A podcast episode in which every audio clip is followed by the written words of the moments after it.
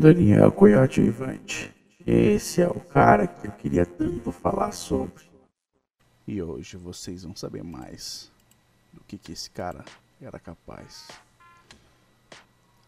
2014 a 2016. A gente vai falar de mais dragões, Daniel Coyote Vivante, mais Europroblemas, Segunda Sangrenta e a Ordem Executiva 17321. 2014 Sementes da Grande Guerra Fantasma Problemas irlandeses O mundo recebeu de braços abertos o eclipse lunar em 15 de abril desse ano. As Filipinas receberam outra visita.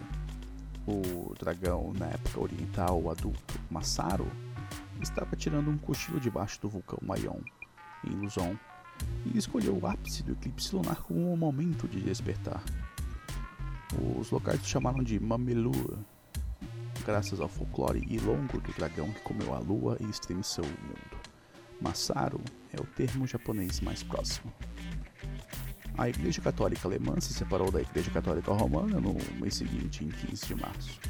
Parece que a ICA preferia as coisas como elas eram na época do Papa João Paulo IV, em vez do seu sucessor mais tolerante. Essa divisão fez com que a ICA saísse e formasse a Lidime, Igreja do Senhor e seus Santos. Ela logo se nomeou como governo teocrático da República Livre da Westfália, nos Estados Aliados da Alemanha. A Westfália é um país isolacionista ultraconservador que fez o máximo para tapar seus ouvidos e olhos para o sexto mundo. Menos de um mês depois, em 10 de junho, Daniel Coyote Vivante mais uma vez brilha no holofote. Em uma transmissão televisiva pirata, Coyote Vivante informa o governo dos Estados Unidos sobre suas ações desde o êxodo de Abilene. Ele esteve viajando pelo país, se reunindo com líderes tribais, construindo uma coalizão de tribos. Essa coalizão era chamada de Nações Nativa-Americana, as NANA. Durante a sua transmissão, o Coyote Vivante alegou que todas as terras da América do Norte eram das NANAs, e avisa que qualquer pessoa de ascendência europeia asiática e africana deveria sair do país ou enfrentar o tipo mais estranho de consequência. Segue aqui a sua declaração final.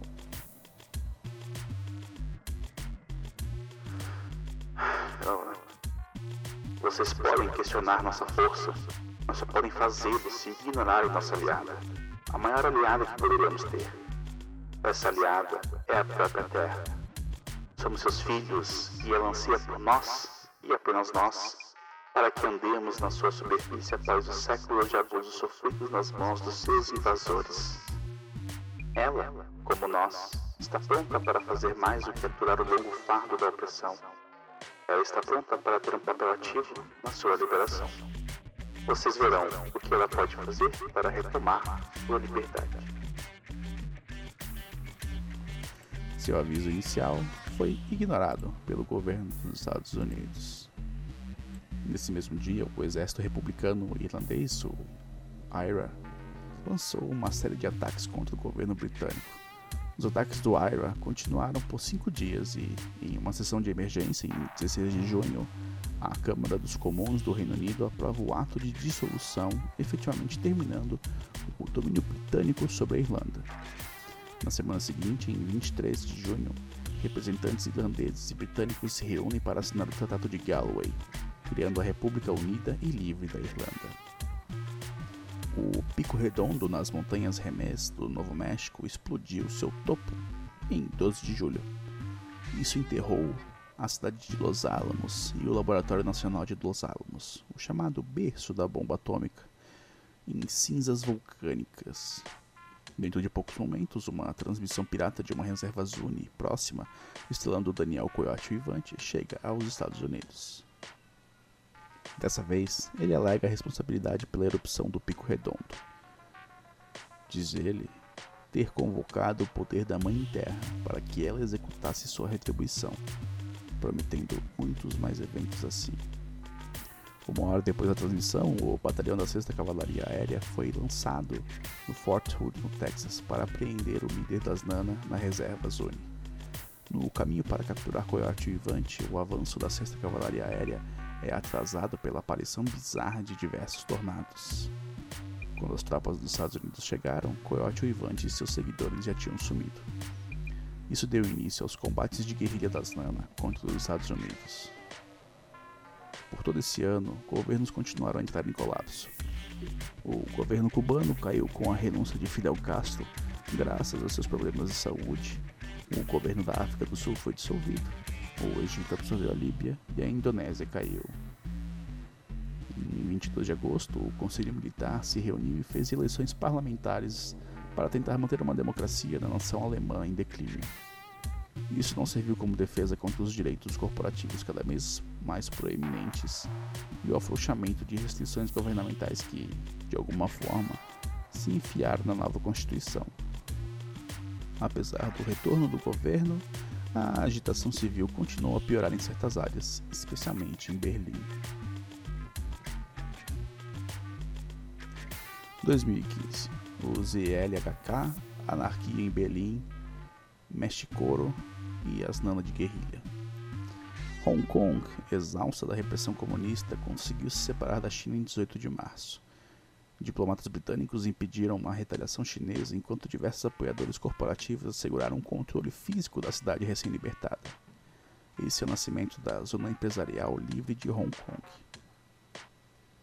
Por volta do início de abril, os sentimentos antigovernamentais bateram um novo recorde em Berlim. O povo começou a protestar nas ruas e logo esses protestos se tornaram violentos.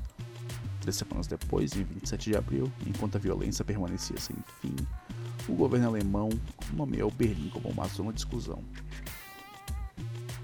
Toda saída e entrada da cidade anarquista foi proibida. As tropas federais tentaram avançar para conter a violência, mas não adiantou. No feriado do 5 de maio, o governo mexicano realiza a primeira eleição já feita pela Matrix. Essa eleição aconteceu graças à corporação Oro e ajudou a cimentar laços fortíssimos entre as duas organizações. A primeira sociedade mágica de verdade abriu suas portas em 15 de maio. Em 6 de agosto, uma força tribal Salish, liderada por Ti Trovão, consegue tomar a base submarina Bangor Trident, no estado de Washington. Em um ato de guerrilha, a base é destruída em seguida. Pouco mais de dois meses depois, em 4 de outubro, a equipe de Thier tenta tomar o porto naval de Puget Sound com fins muito similares. 2016 Zona Tóxica Escocesa, Segunda Sangrenta, Ordem Executiva 17321. Esse ano fica bem quieto até 12 de março, quando uma petroleira do Mar do Norte, perto da costa da Escócia, de repente sofre um vazamento terrível graças a um grupo ecoterrorista magicamente ativo. Em poucos dias, o vazamento avança pelo litoral, apesar dos ventos fortes que deveriam tê-lo jogado para o mar. A organização ecoterrorista acabou alegando responsabilidade pelo ataque, e a área afetada ficou conhecida como a Zona Tóxica Escocesa. Em 18 de março, semanas depois, graças ao contínuo problema alemão, ao Mar do Norte, Mar Negra e os problemas dos refugiados ingleses, o governo da Bélgica se dissolve quando a Valônia corta seus laços com Flandres. Em 18 de julho, a Ares Indústria compra a NASA do governo dos Estados Unidos. Na verdade, todo o resto do ano testemunha a privatização da corrida espacial, conforme mais e mais corporações compram satélites e ativos espaciais governamentais. O mundo permanece dormente novamente por meses. Mas tudo mudou em 15 de outubro quando um homem conhecido como apenas William Springer assassinou Jesse Garrett, o 45º presidente dos Estados Unidos. Springer nunca foi pego ou levado à justiça, e até hoje pouco se sabe sobre esse assassino. Sua identidade é um assunto muito debatido. No Dia das Bruxas, eternamente conhecido como Segunda Sangrenta, o presidente da Rússia, o primeiro-ministro da Grã-Bretanha e o primeiro-ministro de Israel são todos assassinados de formas profissionalmente cronometradas e orquestradas. O vice-presidente William Jarman permanece como presidente temporário até que as eleições de novembro possam ocorrer como normal. Jarman fez campanha com uma plataforma que era exato oposto à de Garrett e ele venceu de lavada. Graças às circunstâncias especiais da sua eleição, Jarman teve permissão para assumir imediatamente seu cargo. Apesar das promessas de campanha, seu tratamento das Nana não foi melhor do que o seu predecessor. Apenas três dias após sua eleição, Jarman assinou a Ordem Executiva 17321, o ato de erradicação nativo americano. Estranhamente, nem o Canadá nem o México aprovaram uma legislação similar. Em vez disso, esses países deram liberdade às corporações fazerem o que quisessem para resolver o problema ameríndio. Nunca sancionaram um genocídio de fato, mas não fizeram nada para impedi-lo. 12 de dezembro foi o início do fim para os Estados Unidos. Uma unidade dos exércitos dos Estados Unidos foi enviada para erradicar um acampamento de guerra de soldados das Nana. Ela bombardeou o acampamento e deixou poucos sobreviventes. Mas durante a inspeção dos destroços, logo se confirmou que não havia acampamento de guerra algum, e sim um campo de refugiados, Kiowa. Uma investigação posterior mostrou que o exército recebeu informação adulterada por ativos de Cheyenne dentro das Nana. Os Cheyenne estavam exercendo força política dentro do Conselho de Guerra para forçar os soldados Kiowa em posição como tropas de choque e esquadrões suicidas. O exército dos Estados Unidos serviu de bala para acabar com a rivalidade Cheyenne-Kiowa. Meus companheiros, camaradas, próxima edição vai trazer a grande dança fantasma. Essa é uma das maiores coisas a acontecer no sexto mundo.